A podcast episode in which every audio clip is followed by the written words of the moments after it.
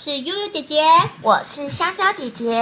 欢迎收听故事屋，让孩子爱上阅读。张爸爸读书会第二集，每一集呢，我们都会推荐一本书给孩子看，欢迎您和孩子一起收听，然后去找到那本书一起共读哦。您会发现，不只是孩子拥有阅读的好习惯，你也会永远和孩子有一个共同的好话题哦。好啦好啦，张爸爸，那今天第二集了，你想介绍哪一本书给孩子看呢？小朋友们，大家好！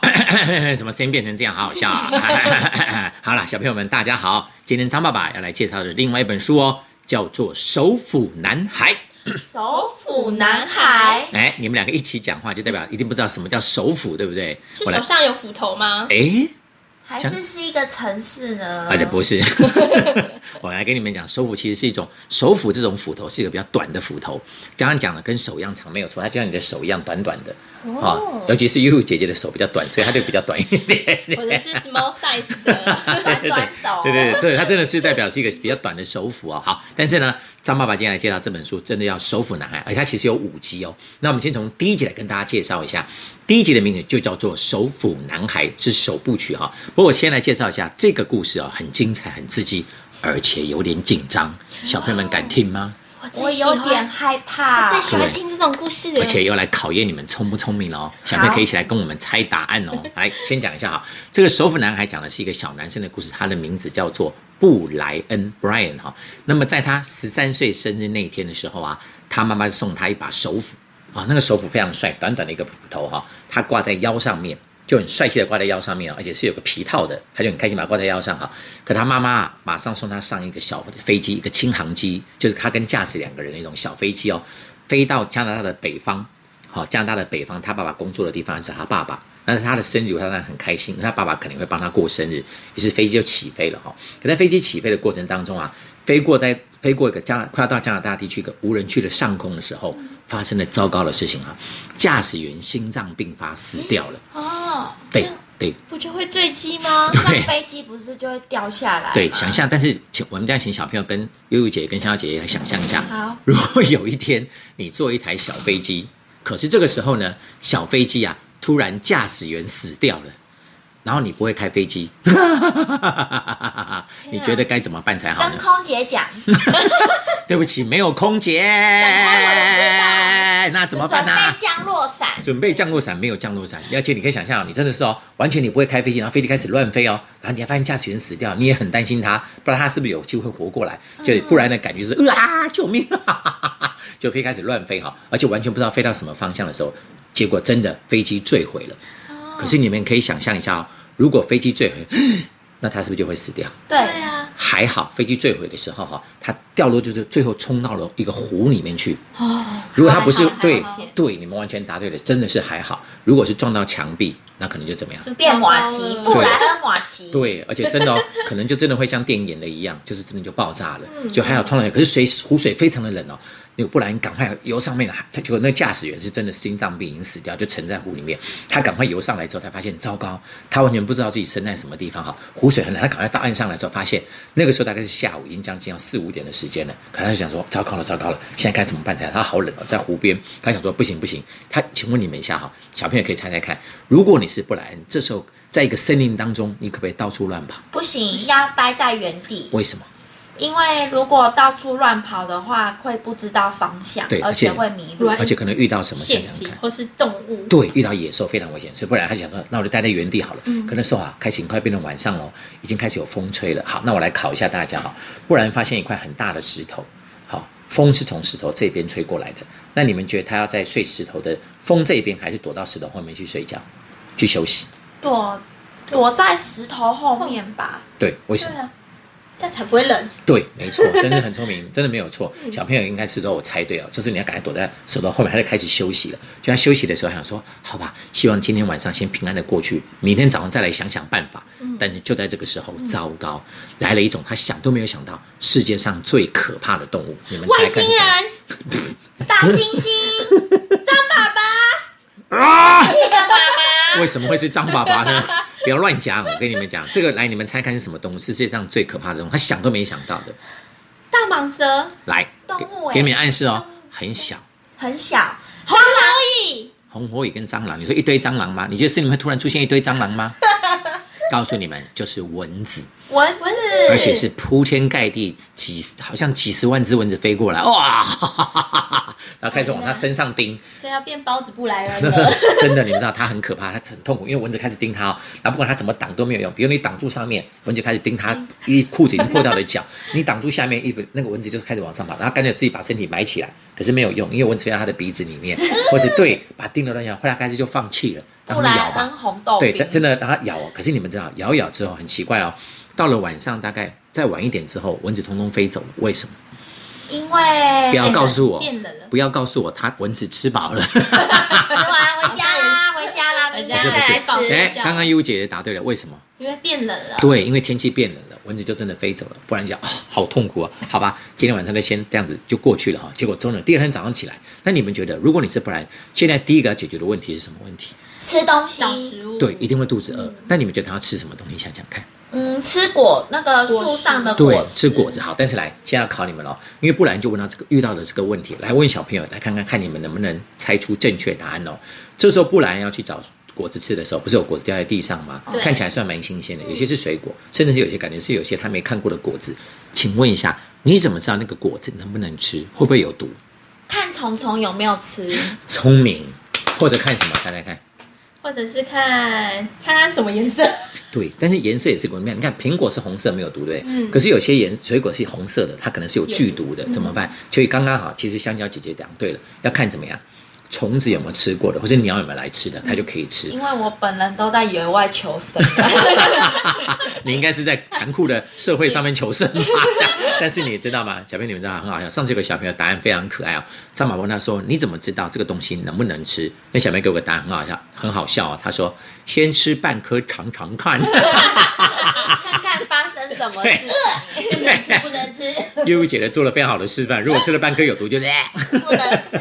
可能就死掉了，所以不行。对，他就开始找一些，所以找了一些水果之后，发现哦，终于稍微能够充饥了哈。就这样过了一两天，可是你知道有一天哦，他正在捡水果的时候，突然发现，嗯，不远的地方出现了一只熊。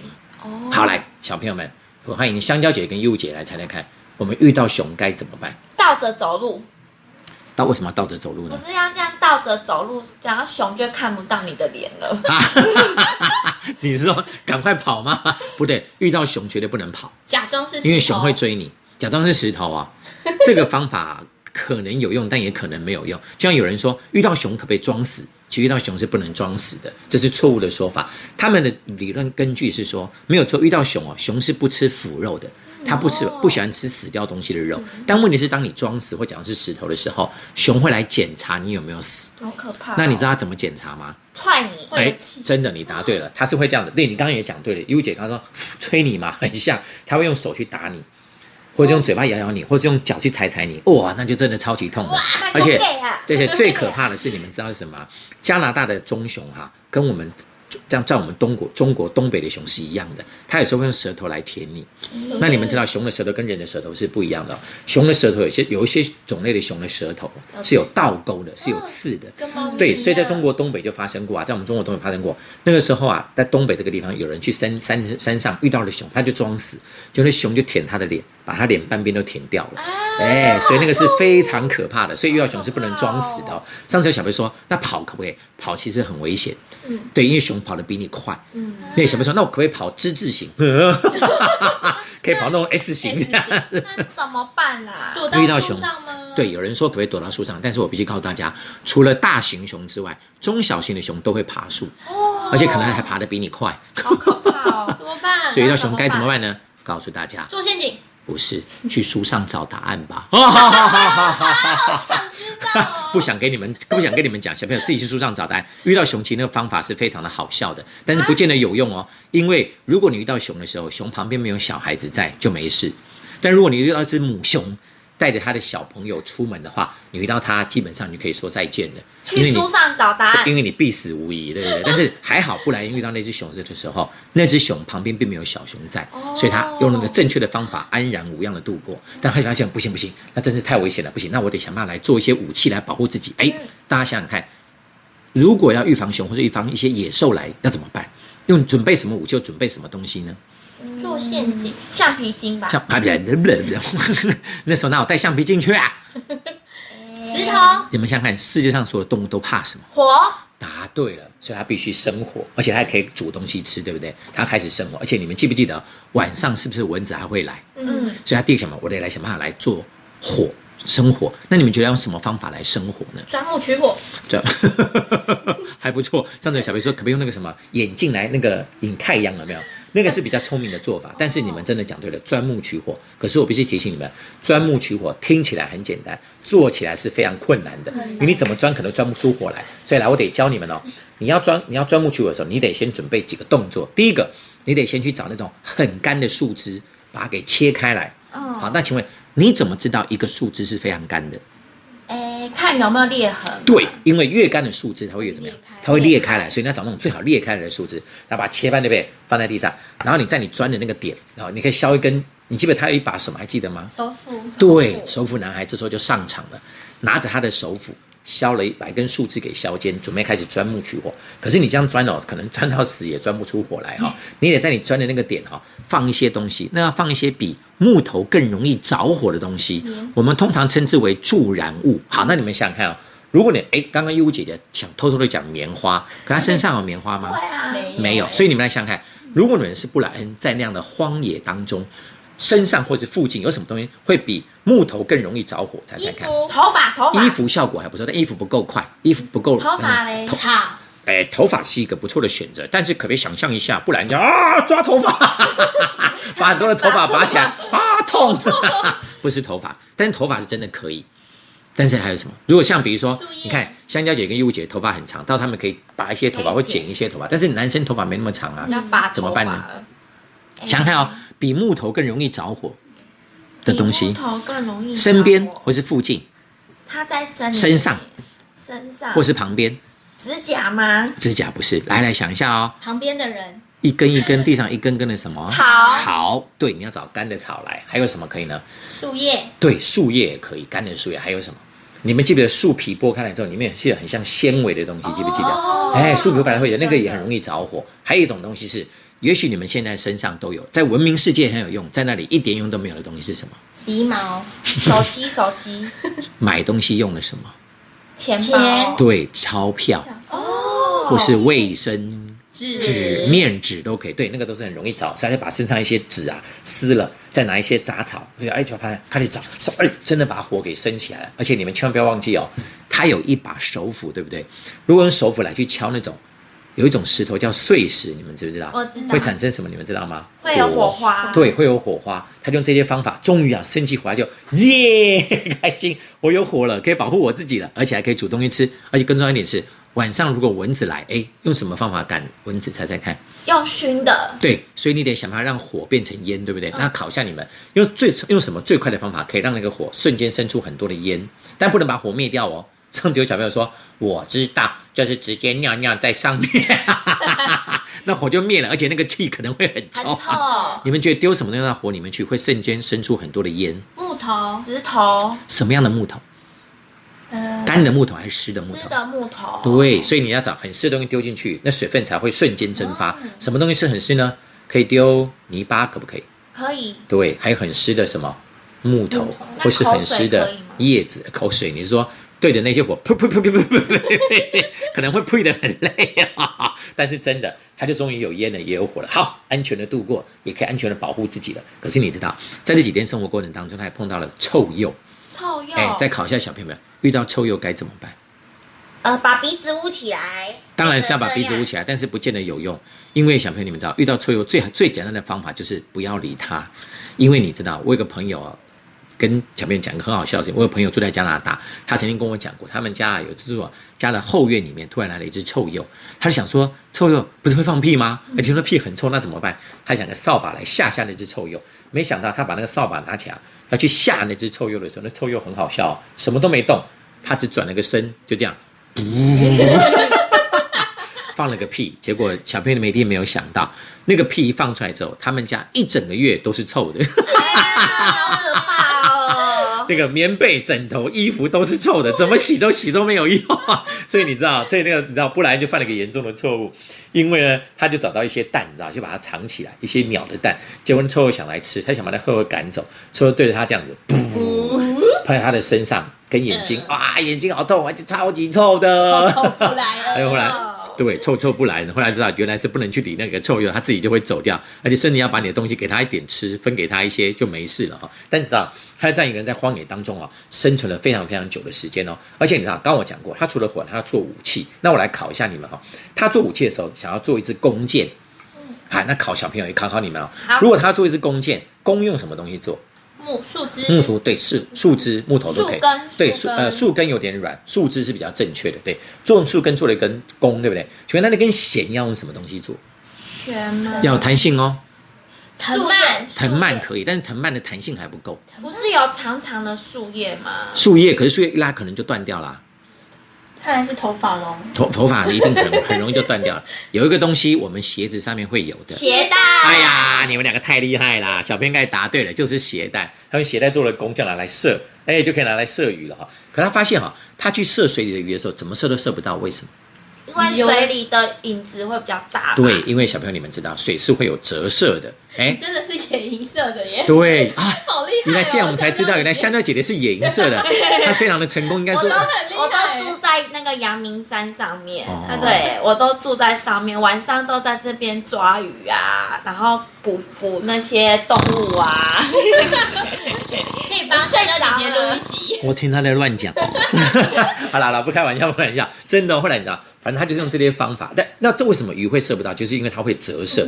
那这个东西，请爸爸妈妈可以带着小朋友一起来做实验哦。你把手放进水里面之后，你的手会变成折。会变成折一个歪歪的，所以到底要怎么射鱼呢？可以你爸妈来教你们，小朋友可以自己试试看哦。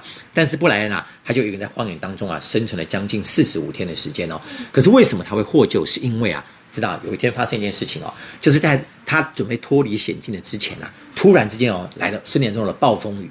暴风雨之后啊，那个水里湖里面的飞机竟然浮起来了啊！你知道布莱恩超级开心哦，赶快游去冰冷的湖里面啊，去湖水里面找看看有没有什么补给品就对了哈、就真的找一些补给品拿上来之后，还拿了一些他不知道是什么东西就对了。结果呢，他就在那边啊，太好了，有一锅牛肉汤，牛肉哎，汤，对对，补给品里面还有牛肉的 牛肉的那种真空包装的，对，调理包哦。他在把它煮那牛肉汤的时候，正在煮的，用火在煮那个牛肉汤的时候，他的旁边那些从飞机带的带的东西里面哈、有个东西突然发出一个奇怪的声音，这样子哦，他就知道他获救了，他就知道有人来救他了。你们知道什么东西吗？对讲机雷达，不告诉你们答案，你自己去书上找答案。哦，对，小朋友赶快去上找答案，因为那个答案会让你觉得非常的惊讶。后来不然就获救了哈。可是我一定要跟小朋友分享一个非常好玩的事情是哈，第一集呢，这个首府男孩其实他一开始的时候只有一集，就是首府男孩，而且不叫首部曲，就叫首府男孩。可是后来因为这一集出来了之后啊，这本小说在世界上大为轰动，成为青少年或者很多小学生非常爱看的一本小说，甚至很多人写信去给作者说想要认识布莱恩，包含连。世界地理频道，大家知道这个电视哦是杂志跟哎对不不它叫 National Geographic，对，就跟 Discovery 是很像的一个频道，他们都会报道一些自然的事情。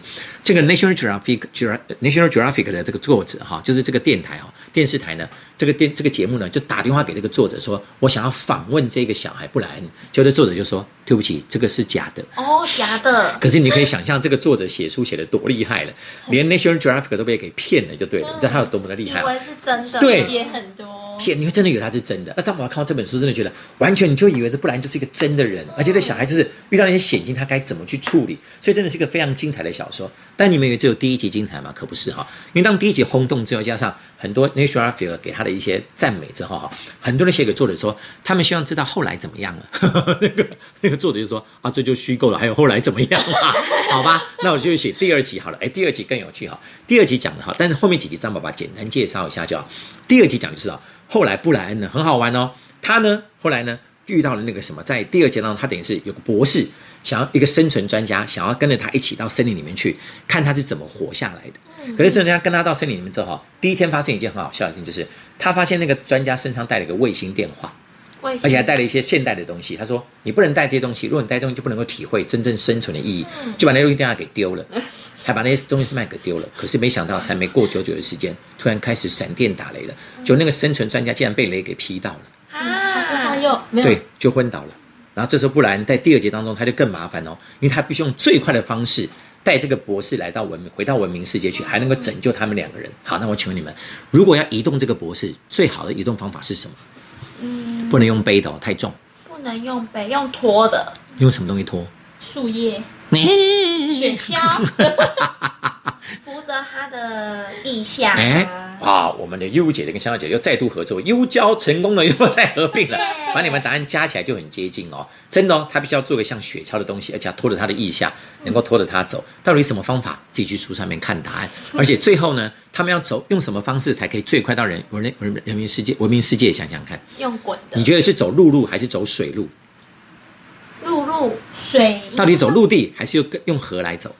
好像河会轻松一点，嗯，河会很快，没有错。嗯，但是走河可能就会遇到鳄鱼，或者你想象不到的危险哦，对，可就精彩了这样子哈，对对对，好。可是第三集呢，跟第四集呢，就讲后来他自己一个人。啊，回到文明世界之后，其实非常的不习惯，因为他发现我们每次到了，比如说我们到家乐福去，或者到我们很多，比如说到很多那种，比如说很多很多那种商场里面去，他就发现哇，很多商场的食物你随时都可以取得。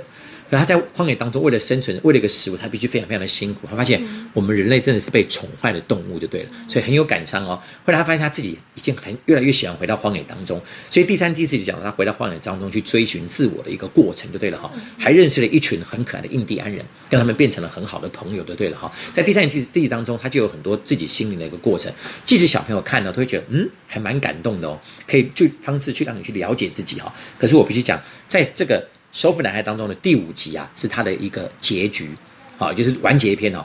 第五集是张爸爸看过最精彩、刺激而且可怕的小说。我先讲一下第五集的名字，叫做好《猎杀布莱恩》。为什么叫猎杀布莱恩？是因为在第四集的结尾的时候，我不是跟大家提，刚刚跟大家提过，他认识了一群很可爱的印第安人，嗯对不对？可是第五集的一开始的时候，就是当他回去找那些印第安人的时候，发现那印第安人被熊给杀死了。被一只熊给杀，他非常的生气哦。可是这群印第安人他们的小孩不见了，他觉得他们小孩可能还活着，他就决定要去找那只熊，而且他非常的生气，他决定要去把那只熊给杀掉。可当他去追杀那只熊的时候，后来才发现根本不是他在追杀那只熊，是那只熊在追杀他。对。